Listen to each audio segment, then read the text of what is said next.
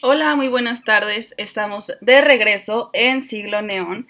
Espero que se encuentren muy bien. Al fin es sábado, al fin tenemos una nueva transmisión y obviamente regresando pues al ámbito histórico, regresando a lo que nos apasiona, lo que nos gusta, lo que a veces nos confunde, así como, como muchas otras cosas en la vida, ¿no? Yo creo que a veces aunque ames algo o aunque te guste mucho algo, igual de todas maneras te te revuela la cabeza con los hechos o con las cosas que incluye esta parte de lo que amas, entonces, pues ni modo, digo, así es la historia, así son los humanos, así es la humanidad, entonces, pues, ¿qué más hacemos con ello, no? Eh, aquí saludos a los que ya están involucrados en el en vivo y los que me están escuchando también por la Liga de Radio Internet. Muy puntuales esta vez acá en el en vivo. Espero que también en la, en la liga se hayan juntado así rápido para escuchar estas locuras de las que vamos a platicar hoy. Eh, pues quiero comenzar diciendo que eh, decidir el tema no fue fácil, ¿ok? O sea, yo sé que no he hablado aquí en este programa acerca de la Segunda Guerra Mundial y lo que quiero es hacerlo, o sea, de verdad tengo el plan de llevarlo a cabo, pero tengo que tener cuidado, o sea, tengo que realmente respetar esa experiencia de la humanidad, porque aquí les va la cosa. Siento yo que a diferencia de la Primera Guerra Mundial o la Guerra Fría, la Segunda Guerra Mundial ha dejado una marca tan grande en la humanidad y en muchos aspectos, o sea, de verdad, religiosos, económicos, o sea, de cómo la sociedad se ha percibido entre sí mismos en este mundo. Entonces, siento yo que, o sea, por ejemplo, en la Guerra Fría todavía hay gente que vive, que, que vivió esas, bueno, vaya la redundancia, ¿no?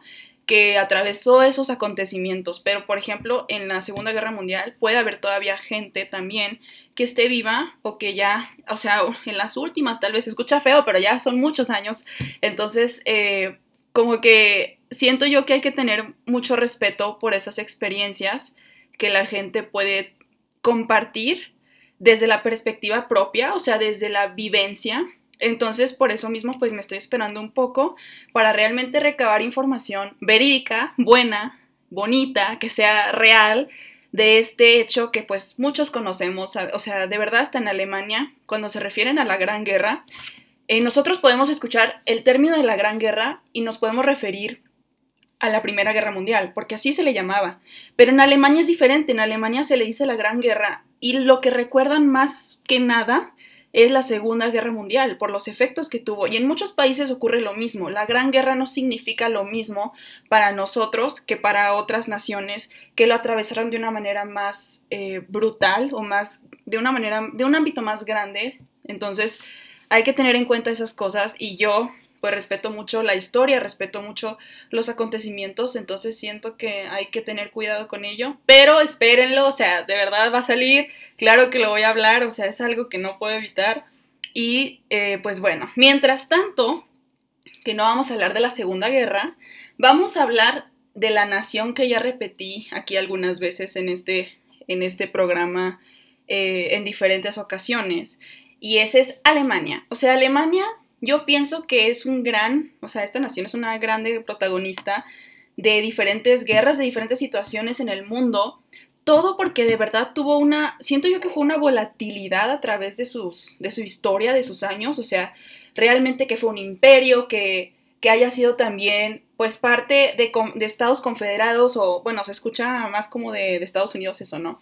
Este, como son los conjuntos de naciones que a veces se hacen para poder crear una alianza más grande.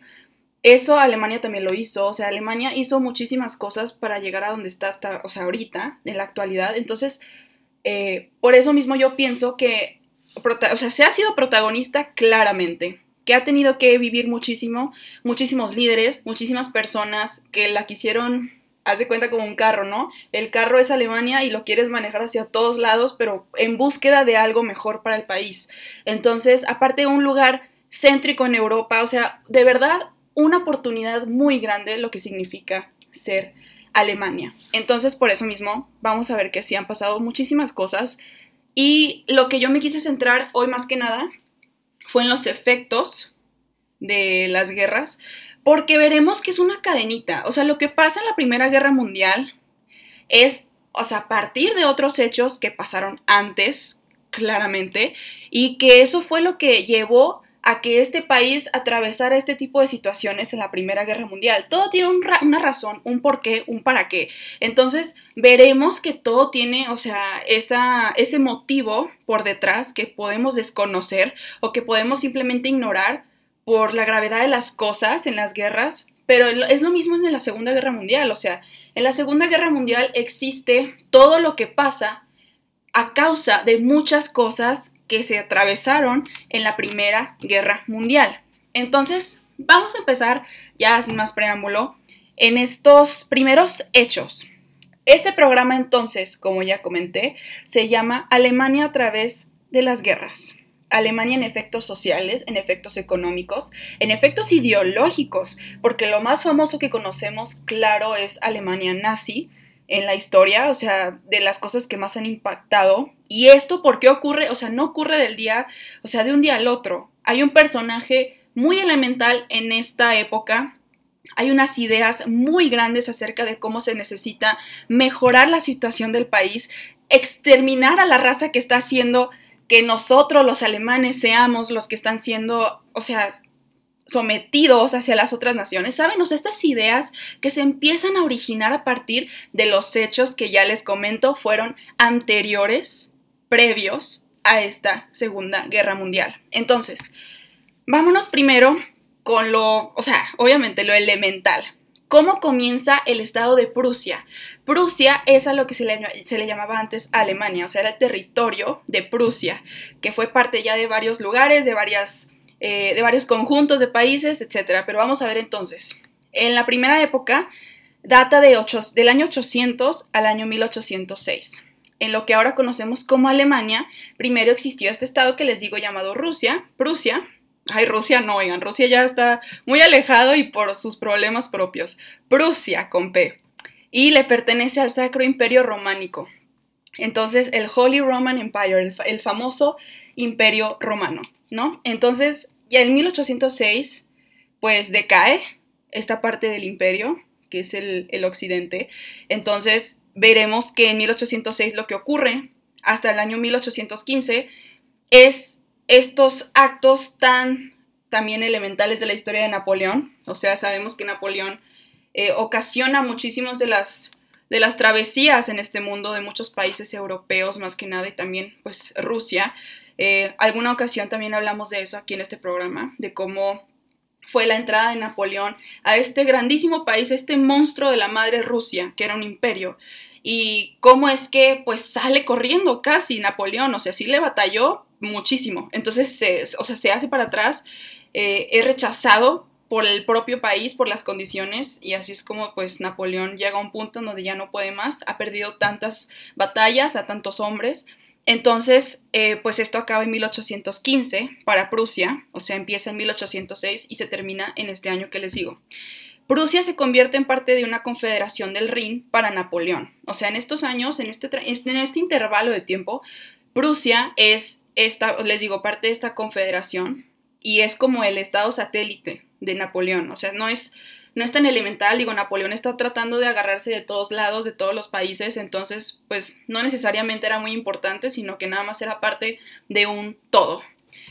Ok, entonces en 1815, ya cuando les digo se termina esta barbarie de Napoleón, esta, este grandísimo episodio de la, de la historia, eh, cae Napoleón entonces y Prusia se convierte en parte de un conjunto de estados con preponderancia alemán o sea, de hispana alemán, de habla, perdón, de habla alemán, o también, este, como vemos así como el poder económico similar, como Austria-Hungría, que es, o sea, el líder en este lugar es Francisco José I, Habsburgo.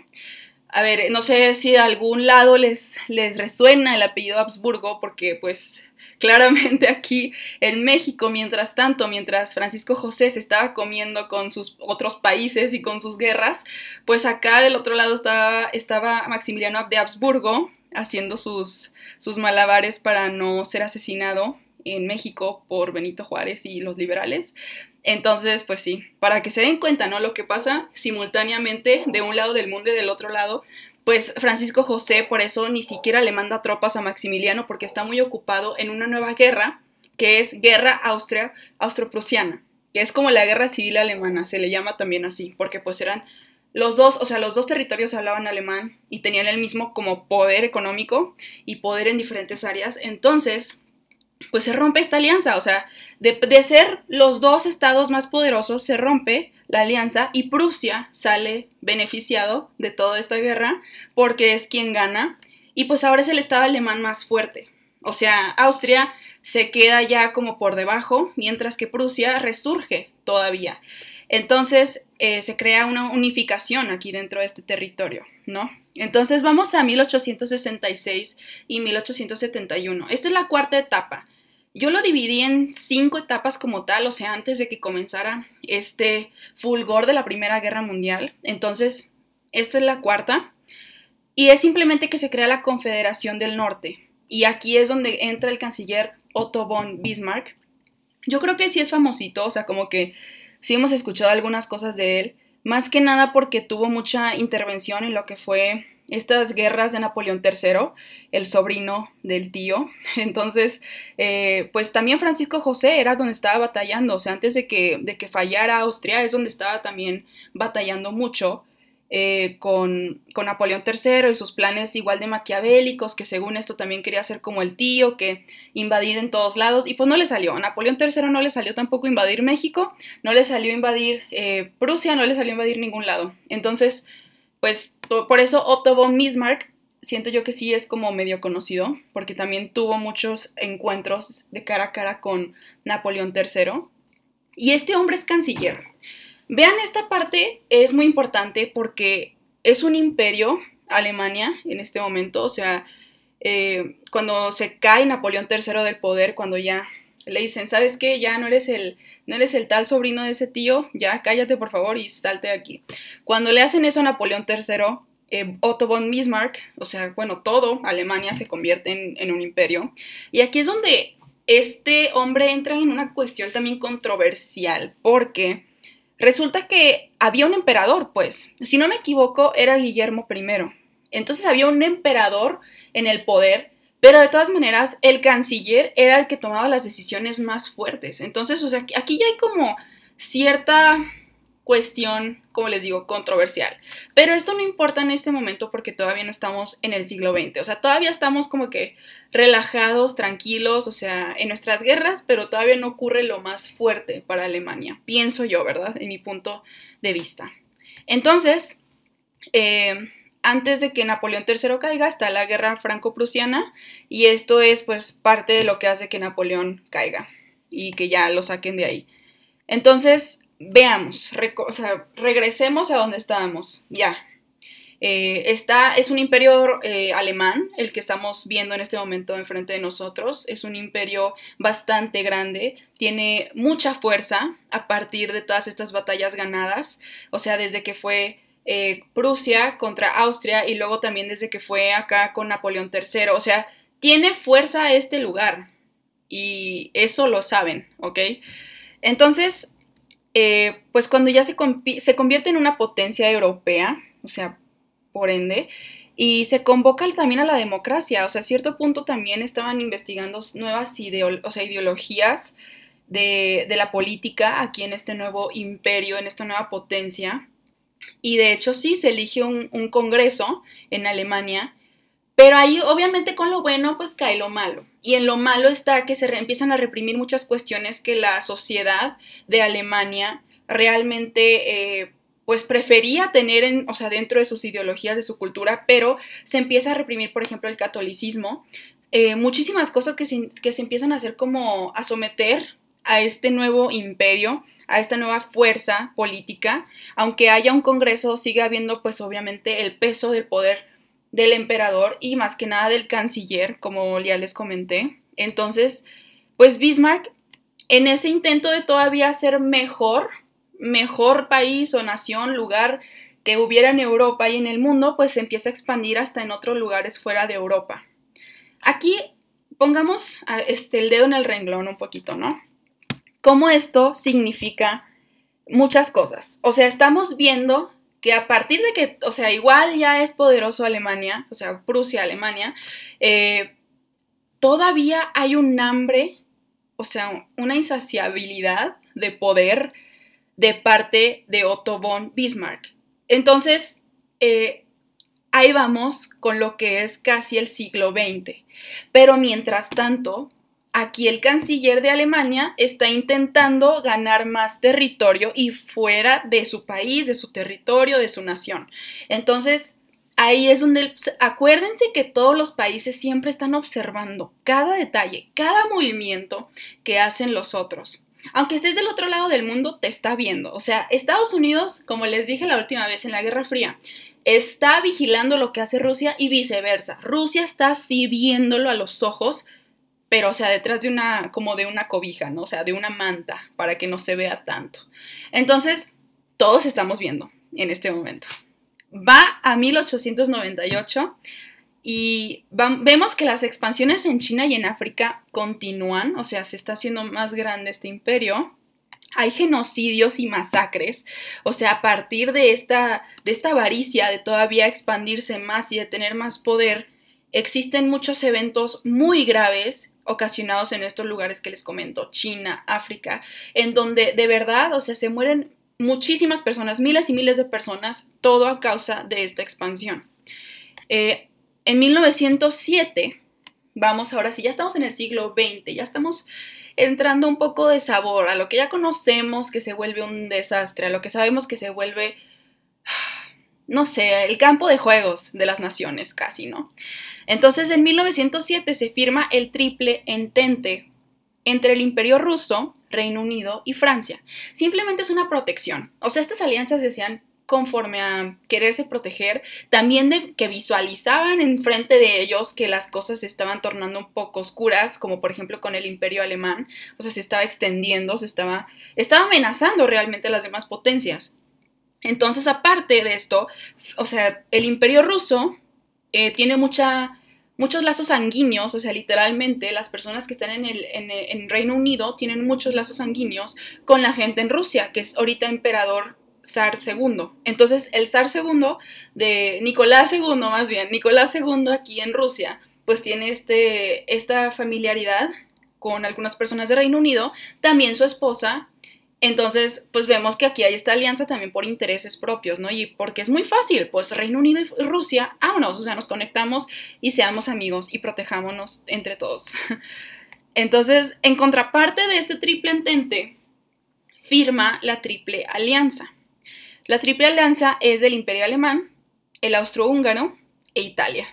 Luego veremos que Italia la verdad no, no conviene mucho en esta alianza, no importa tanto porque a final de cuentas se cambia de bando, así como que no sabía ni dónde estar, pero al final se cambia de bando. Entonces, pues luego veremos eso. Mucha gente dice que es un error tener a Italia en estas épocas, tenerlo de, de alianza, o sea, de aliado, entonces, pues veremos que, que, sí, o sea, efectivamente lo fue, pero pues claro que en el momento no, no se veía de esa manera, no había una guerra todavía. Entonces, el objetivo de Alemania, vemos, es seguir invadiendo, lo cual puede, o sea, pudo continuar cuando asesinan a Franz Ferdinand. ¿Saben a dónde voy con esto?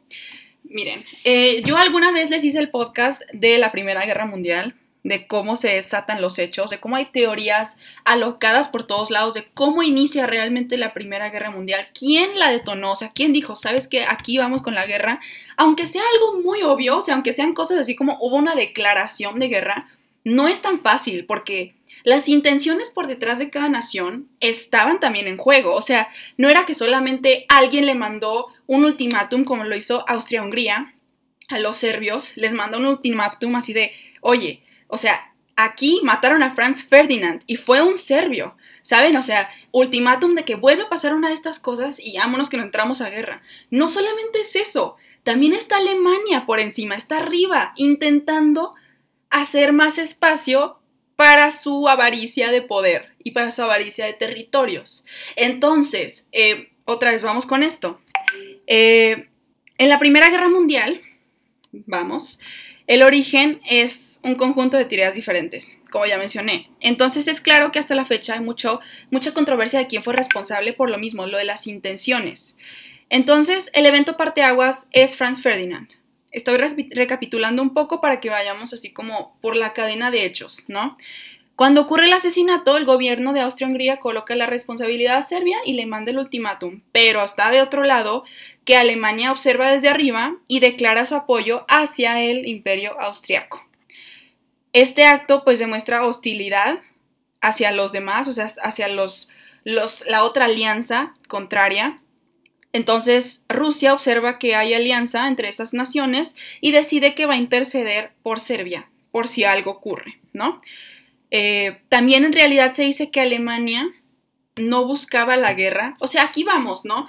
Siempre depende del punto de vista de los ganadores, los perdedores o los que estaban en medio. Mucha gente dice que Alemania fue quien incitó Austria-Hungría que empezara la Primera Guerra Mundial. O sea, que no había que aguantar este tipo de acciones, un asesinato a un emperador. O sea, no había que aguantar esto. O sea, había que continuar hacia la guerra. Era la única opción. Pero mucha gente dice que no es cierto, que Alemania quería que fuera un hecho diplomático, que no se extendiera más allá de eso. Pero realmente, ok, es que ahí está la cuestión de tener este el pensamiento crítico, ¿no? Y la perspectiva de, pues, de cada quien, de cómo lo percibimos nosotros. Porque si estamos viendo que todo esto está pasando en un momento previo a que, a que empiece este evento detonante, como lo es el de Franz Ferdinand, el asesinato, pues ¿a quién le vamos a creer? ¿O cómo lo vemos nosotros? ¿No? O sea, ¿cómo lo vemos nosotros el que haya iniciado esta guerra y que Alemania ya estuviera superpuesto encima para poder invadir varios lugares que estaban cerca como Bélgica, que invadió y así es como entra Reino Unido, o también, por ejemplo, que quería expandirse hacia Rusia para tener aquí de este lado del este territorios. Entonces, o sea, fue rápida la acción de Alemania, tal vez era inteligente, o sea, no quiso perder tiempo, o sea, el gobierno no quiso perder tiempo cuando inició la guerra, o tal vez incitó a que iniciara Austria-Hungría esta guerra, Primera Guerra Mundial. Entonces, este, pues los poderes aliados, nada más para recordarles un poco de, qué lado está Alemania aquí. Los poderes aliados, antes llamados la Triple Entente, son Gran Bretaña, Francia y Rusia en un inicio, y luego se unen Estados Unidos y ya entre otros como Japón, Italia, que les dije que se cambió de bando, Bélgica, Brasil, Grecia, Romania y pues Serbia.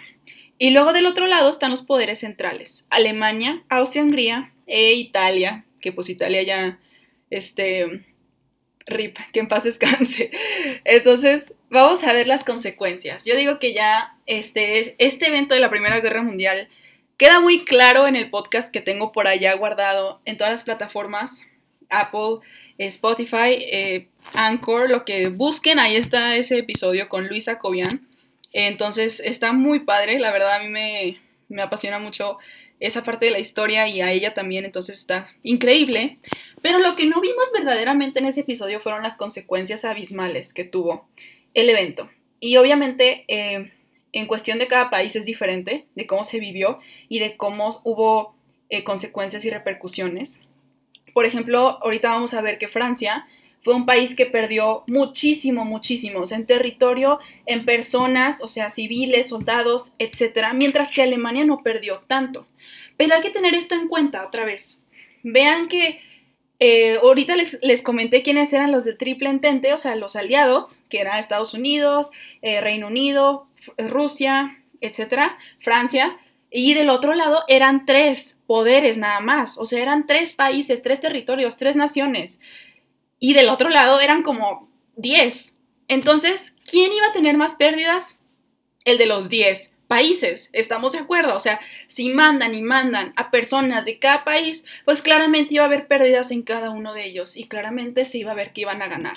Y sí, efectivamente, o sea, ganaron y perdieron a muchísimas personas. Entonces, entre civiles y soldados mueren 20 millones de personas en esta guerra y otras 20 salieron lesionadas, 20 millones salieron lesionadas. Los poderes de, o sea, el poderes de, aliados o el entente, la alianza entente, perdió 5.7 millones de soldados, mientras que los poderes centrales perdieron 4 millones. Y luego, eh, pues aquí se, se enlistan muchísimas causas, ¿no? De que puede ser por, o sea, los militares en batalla o simplemente que habían estos nuevos inventos, que eso es muy importante decir, que Alemania no se restringió mucho en sus inventos y en sus nuevas tecnologías. El gas lacrimógeno fue algo que implementó primero Alemania, o sea, fue algo que, que, desarrolló así rápidamente para matar a quienes fueran de los soldados en las trincheras, pero en un instante, o sea, ¿saben? Es, es una tecnología que Alemania sí avanzó, aparte de los tanques, los tanques de guerra también los utilizaba muchísimo. Hay anécdotas de cómo eh, Gran Bretaña los soldados de Gran Bretaña simplemente empezaban a escuchar un poco lo que era el sonido del, tanque y era, vámonos, o sea, todos nos salimos de aquí porque sabemos que esa cosa nos va a destruir en segundos, o sea, Alemania tuvo mucha ventaja en esa cuestión tecnológica, pero de todas maneras, eh, pues sí vemos que, en los otros, el otro lado sí perdió más, pues. Eh, siento yo también que, por ejemplo, Rusia, de la manera en la que entra esta guerra, es así como de este, todavía pues muy ortodoxa, o sea, con, la religión encima, pero haz de cuenta que el arma de, Rusia era una cruz y el arma de Alemania era pues un tanque, ¿saben? O sea, esta diferencia muy grande entre las culturas de las naciones que estaban involucradas, que luego veremos que Rusia fue la primera que se cayó, o sea, Rusia fue la primero que dijo, ¿sabes qué? Ya no puedo, hay revolución en mi país, ah, ya no se puede, o sea, ya no podemos seguir en la guerra, la gente ya se está muriendo de hambre y los que mandamos allá ya se murieron porque los mataron. Entonces, sí, claramente hubo más pérdidas de este lado, del, lado de los, de los, de los aliados. Entonces, eh, pues también hay muchas cifras de personas que murieron aparte por, pues, por la gripe española, por eh, diferentes enfermedades y pues ya saben esta cuestión de las trincheras que, son tan, o sea, tan, no, no, no, tienen nada de higiene, no tienen nada de facilidades para poderse, eh, pues vivir de una manera decente ahí abajo en las trincheras junto con todos los cuerpos y las ratas. Entonces, eh, pues sí, ah, obviamente hay muchas cifras que no se han contabilizado de parte de esto.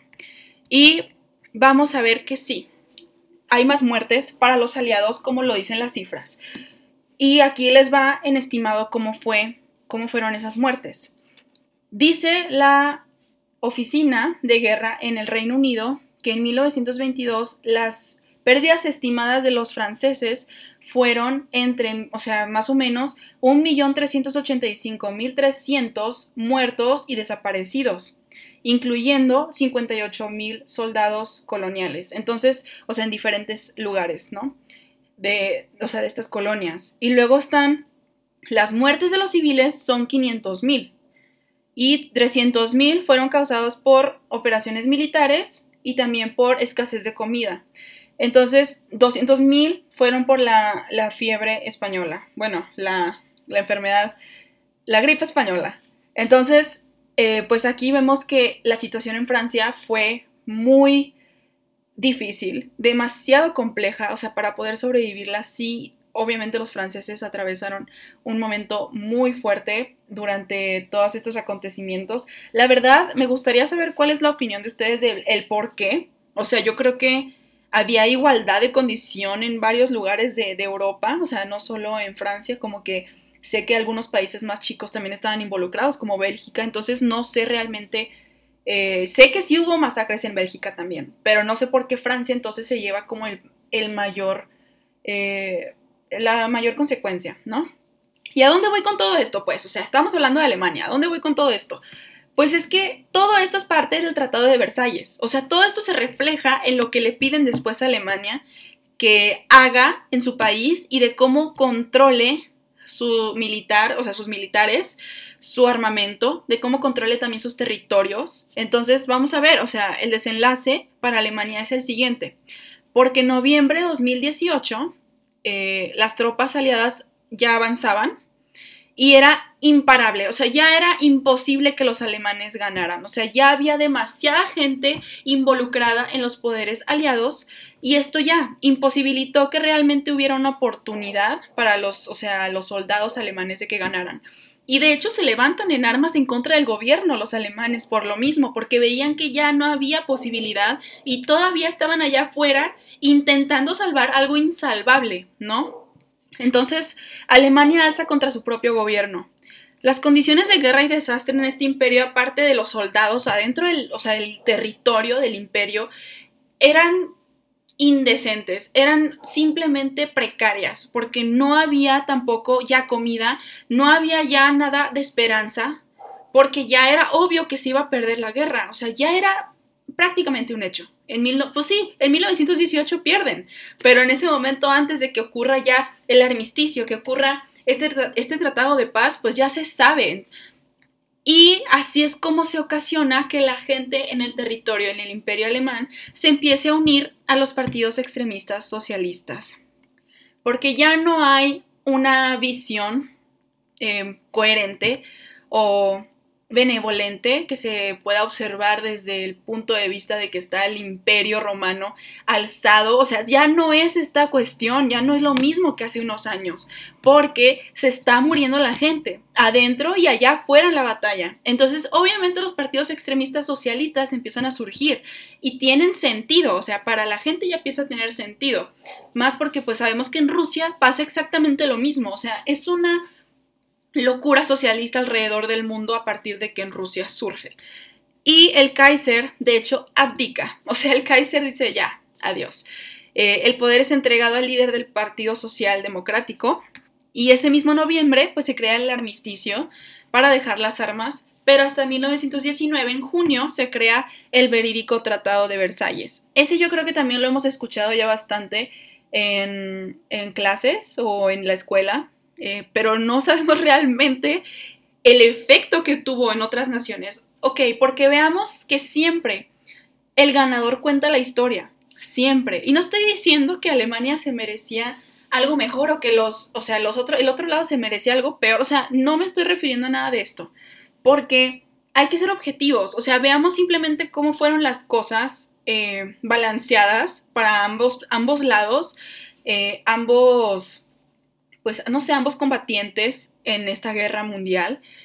Y es, yo pienso que, o sea, yo personalmente pienso que sí fue bastante radical lo que se le pidió a Alemania, que de hecho después se reflejó en este levantamiento nazi, en estas repercusiones ideológicas que se fueron así como transformando a través de los años desde 1919 a una locura, o sea, de verdad, era cada dos años se cambiaba de ideología en este país y había como diferentes, o sea, bueno, hubo una constitución, pero no se, no se buscaba realmente eso, o sea, querían todavía algo diferente, querían eh, regresar ese orgullo alemán que alguna vez les perteneció, pero ya no les pertenecía, ¿no? Y eso es, es algo entendible, o sea, es algo entendible, pongámonos en ese lugar, es algo entendible que hayan querido hacer eso, o sea, regresarle el poder al país que pues es una nación, porque pues simplemente por ser alemanes, o sea, yo también me pongo en ese lugar y digo, oye, México le empiezan a hacer algo similar, o sea, ok, perdimos, o sea, nosotros ocasionamos muchas muertes en una guerra, etcétera, etcétera, hicimos muchas cosas, nos hicieron muchas cosas,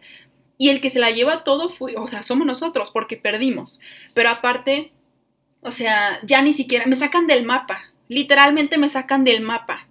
Ya no soy la, o sea, el, el imperio que alguna vez fui. Entonces, para nada. Entonces vamos a ver que enciclopediahistoria.com dice lo siguiente, que está acerca del Tratado de Versalles, ya cuando se empieza a formular por estos países de Francia, Estados Unidos, Gran Bretaña, etc. Este estaba estructurado por diferentes artículos y cláusulas territoriales, militares, morales, políticas, económicas y laborales. Se encontraba el tratado en francés, alemán e inglés, y su impulsor principal y depositario fue el gobierno de Francia, por lo mismo que fue el más afectado en cifras eh, pues, y en territorio. Este es el principal promotor. ¿No? Uno de los puntos más importantes del tratado consistió en reconocer a Alemania y sus aliados como responsables de la guerra e imponerles importantes concesiones territoriales, así como grandes indemnizaciones monetarias. Se le culpaba a Alemania y se, o sea, se le estaba imponiendo el firmar que fue responsable moral mente, o sea, y políticamente de esta guerra. Eh, y luego hay muchos videos o muchos artículos que cuestionan lo siguiente, o sea, ¿qué hubiera pasado si Alemania no hubiera perdido esa guerra? Si Alemania hubiera simplemente sobrepuesto su propio, su propio poder sobre todos, o sea, vaya la redundancia con el sobre, ¿no? Pero, o sea, hay muchos artículos que se cuestionan eso. Porque piénselo bien, o sea, la Segunda Guerra Mundial no hubiera sido como tal así, o sea, se cree que sí hubiera pasado, si hubiera habido un levantamiento del fascismo en cierto punto, o sea, indiferentemente de que se hubiera ganado o perdido la guerra, pero eh, no hubiera tanto movimiento en la Segunda Guerra Mundial, porque la idea era que los demás países estaban apoderándose y los judíos estaban apoderando del poder económico del mundo y aparte, o sea, Alemania quedaba, se quedaba con las obras, pues. Entonces, imagínense otra vez que el imperio hubiera podido eh, pues simplemente llevarse a la casa todos los demás territorios, ser el ganador. Las cosas hubieran sido muy diferentes en la historia. También, por ejemplo, la Guerra Fría. La Guerra Fría ni siquiera hubiera ocurrido. O sea, la Guerra Fría fue entre, hace cuenta, Estados Unidos y, Rusia, con sus subordinados, y, y luego ellos que hubieran valido si no hubieran ganado, o sea, si no hubieran ganado esta guerra, ¿no? Entonces, otros puntos del Tratado de Versalles que son importantes son los siguientes. Hay una reducción del ejército alemán a 100.000 hombres. O sea, Alemania quédate con solo 100.000 hombres. No queremos más porque luego se arma otra vez el desastre, ¿no? La fiestota. Mucho material militar y naval alemán debió ser entregado a las fuerzas aliadas. Otra vez, quédate sin nada porque te tenemos miedo, de nuevo. Se le prohibió a Alemania la fabricación de armamentos de guerra, de plano el pago de más de 30 mil millones de dólares a las fuerzas aliadas para la reparación de sus territorios. Alemania debió aceptar toda la responsabilidad material y moral de la guerra. Grandes territorios alemanes fueron otorgados a las fuerzas aliadas y Alemania tuvo la pérdida de 13% de sus tierras. Además de esto, o sea, por una cadenita de sucesos, claramente, pues el golpe en la economía alemana fue grandísimo, aparte de que se vio obligada a pagar una enorme suma de dinero en indemnizaciones. Vamos también a que el fuerte, o sea, hubo una pérdida fuertísima, fortísima, no sé cómo se diga ahí, díganme en los comentarios, eh, que hubo una pérdida muy fuerte del poder militar alemán, que luego fue recuperado por Adolf Hitler, el famoso Hitler, el líder del nazismo. Eh, los alemanes estuvieron en contra del acuerdo, mientras que algunos pocos que lo apoyaron fueron considerados alemanes. O sea, imagínense en esta situación. Claro que Alemania, la gente de la sociedad alemana no quería que, ese fuera el caso. O sea, ¿cómo es que Alemania deja de valer, de valer, o sea, vale absolutamente nada en esta situación, en donde no tiene cómo defenderse, no tiene cómo atacar, no tiene ni dinero para poder seguir progresando en su vida, en su día a día, en su sociedad, empezar de nuevo a partir de todas estas pérdidas que también sufrió. Ok, entonces, les digo, se le atribuye la culpa a Alemania totalmente sobre esta guerra. Y a mí eso me causa un poco de, de extrañeza también porque, pues digamos que Austria-Hungría, claro que tuvo participación enorme en ello, o sea, es claro, pero hasta era por la causa de, Franz Ferdinand. O sea, obviamente ya habiendo otras intenciones por detrás de los demás países, con esto de expandirse, etc. Pero la causa, el detonante fue el, asesinato del, emperador de este lugar, de Austria-Hungría. Pero de todas maneras los alemanes se dice que no, no detuvieron esta guerra, o sea, simplemente la fomentaron. Y es por esto que al final, o sea, vemos que ellos son los que peores cosas lograron hacer, o sea, muchísimo más territorio abarcaron, muchísimas más cosas tan terribles lograron este, llevar a cabo con los demás soldados, con los del otro lado. Entonces, por eso mismo, pues se le da, se le retribuye toda la responsabilidad, que yo creo que pues ahí era agarrarse muy bien los pantalones, pienso yo. O sea, se escucha gacho, pero era muy bien agarrarse los pantalones, la neta, entre todos y darse cuenta que la guerra pues no, no se hace por uno, o sea, la guerra no es de uno, la guerra es de muchos o de dos o más, o sea, no, no era cuestión así de que, o sea, nada más fue, fue Alemania, o sea, hubo mucho más, o sea, muchas cosas involucradas que no se tomaron en cuenta. Pero así de fácil, pues ya, Francia estaba muy enojado y con mera razón, claro, o sea, de que con justa razón, porque pues había perdido mucho, entonces ya, se fomentó este tratado de Versalles, que después vemos que tiene efectos muy grandes en la sociedad alemana. ¿Por qué? Pues porque abdica el emperador, como ya les había comentado, ¿no? O sea, abdica porque pues ya no puede, o sea, la gente está molesta, la gente ya no lo necesita en el poder y Guillermo II se va, o sea, se retira y adiós. Esto marca el final del imperio alemán.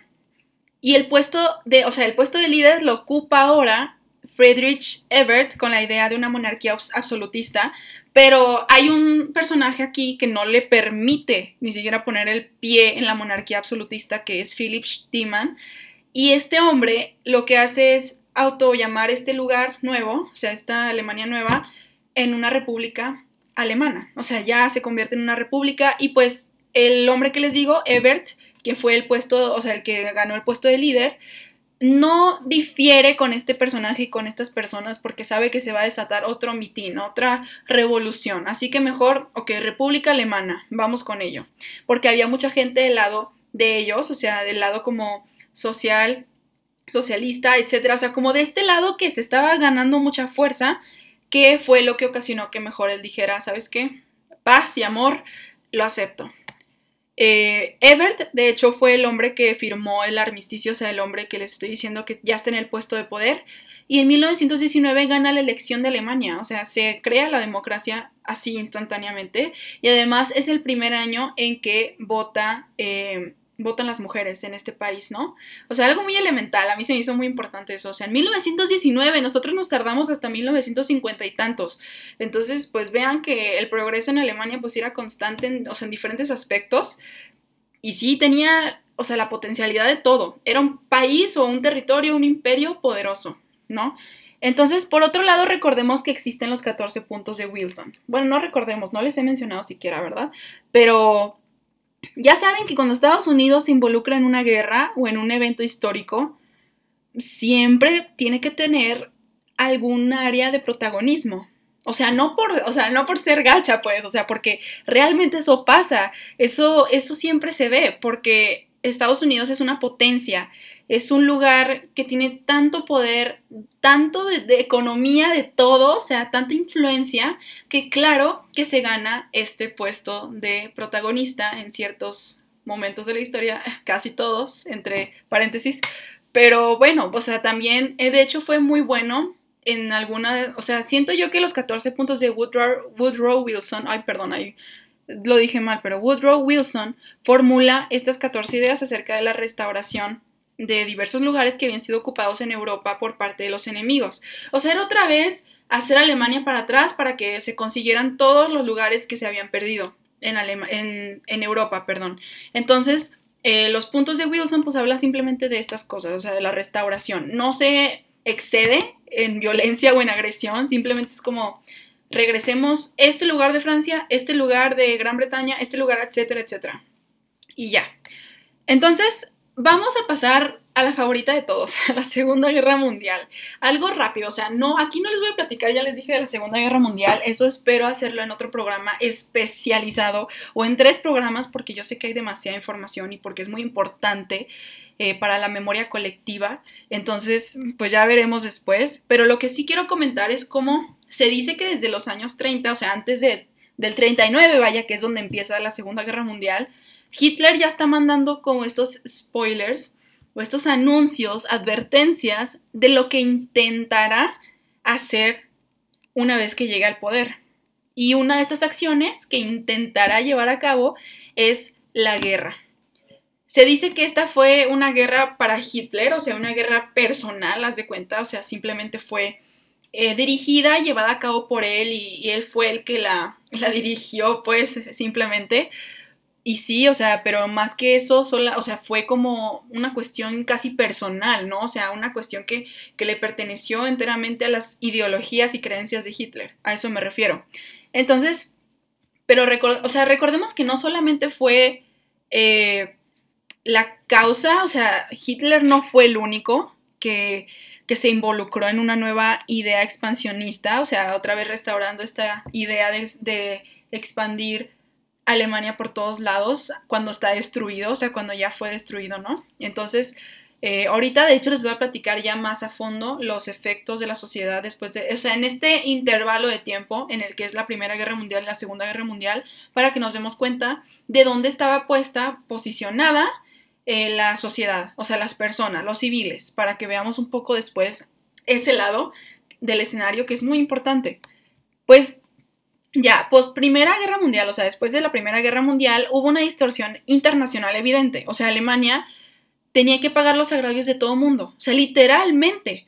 y pues simplemente como ya les dije, fue borrada del mapa. O sea, ya para qué queremos a esta amenaza de nuevo cerca de nosotros, ¿no? Eh, dice una página que, que, que se dedica a este señor a, estudiar a Hitler, la verdad no copié el nombre, pero dice, dice lo siguiente, el, o sea, la recuperación del territorio alemán eh, perdido, o sea, lo que se buscaba hacer, que era recuperar este territorio, ese fue el resultado, o sea, esta, esta, este, esta necesidad que, que comenzó de restaurar el territorio alemán fue resultado del Tratado de Versalles, o sea, había mucho apoyo a esta nueva idea de restaurar los territorios, lo que era antes de Alemania, por la gente. O sea, había mucho, mucho, eh, mucho apoyo, mucha, o sea, mucha gente que también estaba indignada. Entonces, simplemente fue fácil, o sea, fue algo fácil el llegar a esa ideología de restauración de territorios de un poder más grande del que tenemos ahorita, un poder que nos perteneció alguna vez y se nos fue arrebatado, o sea, rápidamente. Entonces, pues Hitler, yo, o sea, se piensa, y yo también pienso, que Hitler no solo buscaba llegar a, o sea, lo alemán, o sea, recuperar lo que era alemán, también buscaba, o sea, extenderse, otra vez así como el otro señor, como este Otto von Bismarck, ¿no? Que no buscaba solamente estar en la zona alemana, buscaba realmente llegar hasta quién sabe a dónde le permita la vida, tal vez hasta Marte o la Luna, o no sé.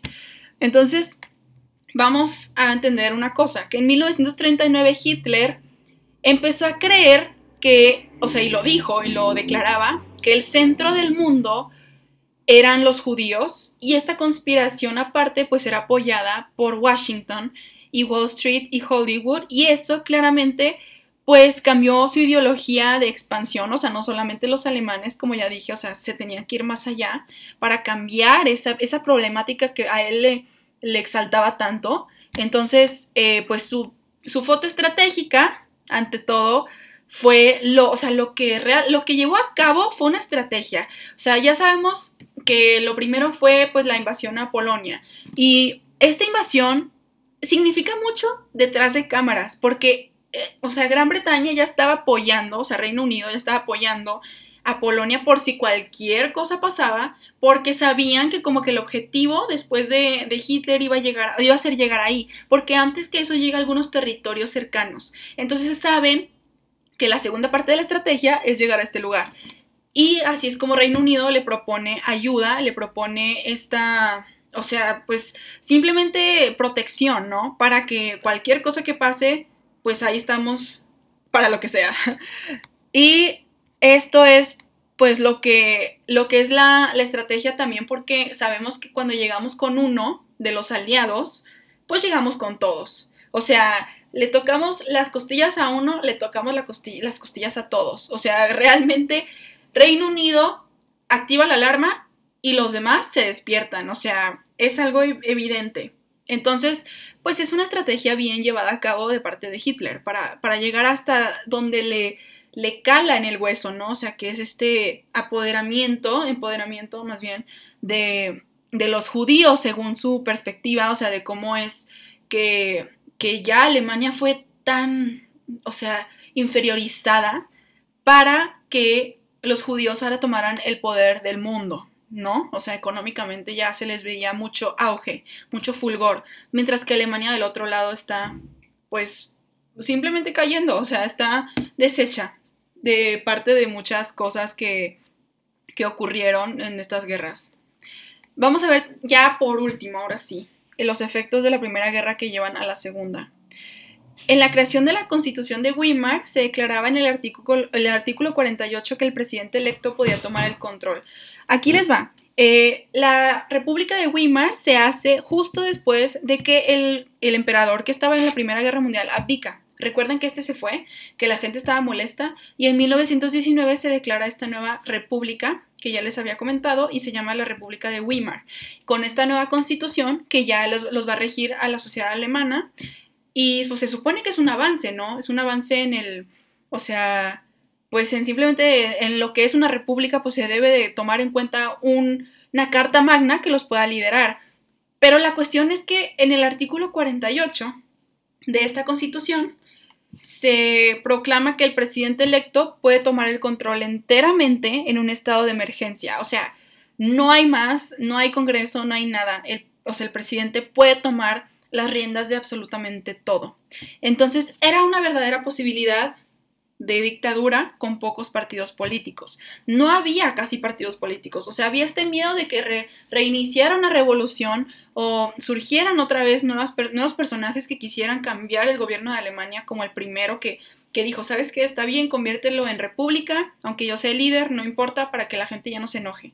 Entonces, o sea, vemos que esto sí es un hecho que está ocurriendo, o sea, hay pocos partidos políticos, no hay mucha diferencia o diversidad, entonces es posible que exista una dictadura a este punto. O sea, si el presidente en un momento dado elige que, o sea, elige decir que hay una hay un estado de emergencia, él puede tomar el control completo de lo que es, o sea, todos los aspectos de un país, de este país, o sea, esta república, Alemania, ¿no?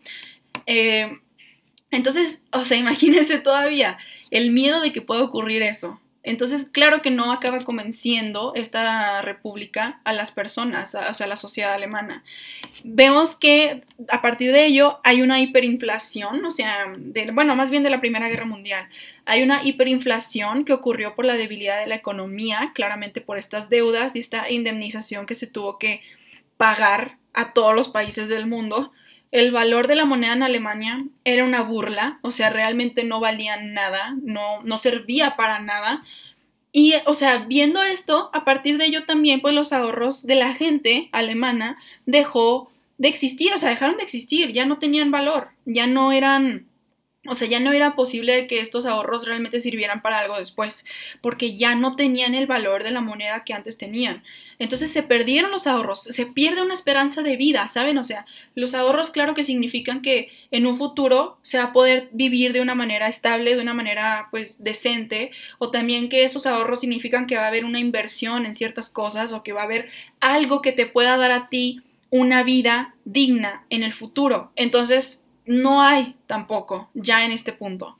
Después los empleos pues eran pagados, o sea, los, los empleos sí eran pagados, aunque empezaron a reducir mucho los salarios por cuestiones obvias, o sea, inflación y que ya no había ni siquiera cómo pagarle a, o sea, los empleados en sí.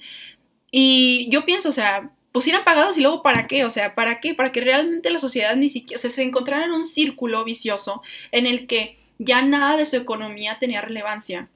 O sea, ya era un país que estaba casi deshecho y que estaba a punto de, o sea, de desaparecer por estas cuestiones, porque vemos que el mundo es un lugar capitalista y que los que controlan esto pues son capitalistas, entonces, eh, más que nada, ¿no? De que Estados Unidos, o sea, sabemos que hay una cuestión muy fuerte, muy peligrosa para la sociedad alemana. Luego también hubo escasez de alimentos en los supermercados porque no había dinero para comprarle a los agricultores o granjeros. O sea, imagínense el panorama. Ok, ya, o sea, la Primera Guerra Mundial se ha terminado, quitamos al emperador porque eh, nos frustró que haya hecho tantas tonterías, nos frustró que haya mandado a tanta gente a morir y que nosotros acá también hayamos muerto de hambre. Pero todavía, pues están las repercusiones económicas. No hay supermercados de donde que yo le provea, o sea, que yo le dé de comer a mi familia. Entonces, ¿qué sentido tiene todo esto? O sea, ¿qué sentido tiene que hayamos, nos hayamos convertido en una república o que nos, o sea, simplemente nada tiene sentido si seguimos en la misma posición que cuando estábamos en una guerra y peor. Ok, entonces el desempleo ya, o sea, a grandes rasgos, crece a 6 millones de personas. O sea, en un periodo muy corto de tiempo después de la Primera Guerra Mundial eh, ocurre esto. Entonces, el poder nazi surge a partir de, o sea, unos pocos años después de que, de que se acaba la Primera Guerra Mundial. Todo por el hartazgo también, o sea, en 1920 se, llamaba el National Socialist German Workers Party y para 1921 Adolf Hitler ya era el líder. O sea, ya estamos a 20 años de la, de la Segunda Guerra Mundial y ya es líder Adolf Hitler. El partido nazi pues había crecido mucho en, apoyo por lo mismo del hartazgo y de las cosas que tan precarias que estaban ocurriendo en este país y ganó 20.000 miembros al final de 1922, o sea, ya eran demasiadas personas involucradas. los nazis querían ya quitar al gobierno, o sea, al gobierno que, había en ese momento, en, los diferentes, en las diferentes épocas, y eh, una vez que se establecieron ellos, pudieron quitar el gobierno de Weimar. O sea, lo que les dije, la constitución de Weimar que hizo la república, pues lo quitaron, o sea, ya, lo derrocaron.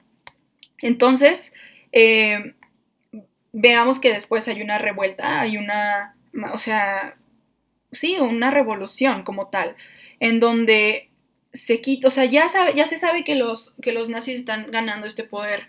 Entonces, Hitler y sus Stormtroopers, o sea, su, sus sellitos, sus, sus aliados, eh, interrumpen una, una junta de gobernantes, de representantes del gobierno que había y están ya amenazando con que pues este es el ultimátum, ¿no? O sea, realmente nosotros necesitamos ya tener el poder, porque la gente está harta y nosotros estamos hartos. Y entonces ya, pues Hitler es llevado a, de hecho, a un juicio y eh, pues lo, o sea, lo, le dan, le dan el, ay vaya, se me fue la palabra, le dan, es que aquí dice, bueno, el trial, o sea, y lo sentencian a cinco años de prisión porque pues se lo cargaron como si fuera un traidor, o sea, el traidor de la patria, ¿no? Entonces, él es liberado igual nueve meses después. Y ya sabemos a dónde va esto, a dónde va todo esto, porque Hitler escribe libros eh, uno de ellos es Mein Kampf, en donde, o sea, declara cómo son las ideas fascistas y los planes para cambiar la idea, o sea, la sociedad alemana. Entonces, aquí va, o sea, hubo un fallo enorme en esta, o sea, como en esta cuestión de contener ideas, o sea, realmente hubo mucho, o sea, no digo que sea algo malo que haya ideas en un país, pero en un país que está casi destruido, esto es lo que ocurre claramente. Y la destrucción no solamente fue culpa de sí mismo, también pienso yo que la responsabilidad, como ya les dije, es eh, agarrarse los pantalones, ponérselos bien y decir, ¿sabes qué? La guerra fue de todos y no pudo, o sea, ¿cómo dejar que una sociedad que la mayoría son civiles, o sea, no soldados ni el gobierno, que la mayoría de ellos no tuvo nada que ver, no, no estaban involucrados y aún así les vamos a quitar todo lo que tienen? o sea, todas las oportunidades de sobrevivir. Pues surgen personas como Adolf Hitler, surgen personajes también que lo apoyan y más que nada la sociedad ve así, enfrente de, ellos ven a, un ángel, un santo que va a salvarlos de la miseria. Entonces esto pasa mucho, lo conocemos, es que es la cosa, o sea, si no aprendes de verdad estos, eventos de la historia, pues obviamente estás destinado a, o que se repita, o sea, estamos destinados a que se repitan. Siempre la gente, cuando las tienes en condiciones así precarias, miserables, voltean a ver a un lado en donde se les está dando una esperanza o se les está dando una oportunidad de una nueva política, un nuevo país, una, o sea, simplemente una esperanza. Claramente, o sea, todos iríamos corriendo hacia allá, todos apoyamos lo que esa persona nos quiere regresar, que es una identidad nacional. Entonces, Hitler simplemente salió, salió de la cárcel y vemos que esto ocasiona que este hombre sea el principal promotor de una guerra, de una nueva guerra, ya la traía en mente, ya sabía lo que quería, sabía que quería la restauración de esos territorios que fueron arrebatados según su perspectiva y según mucha gente de Alemania. Entonces, pues ya es como comienza la Segunda Guerra Mundial, en donde se cuentan millones y millones de muertes, en donde se encuentran muchísimas cosas tan desgarradoras, infrahumanas que acontecieron por parte de los mismos humanos.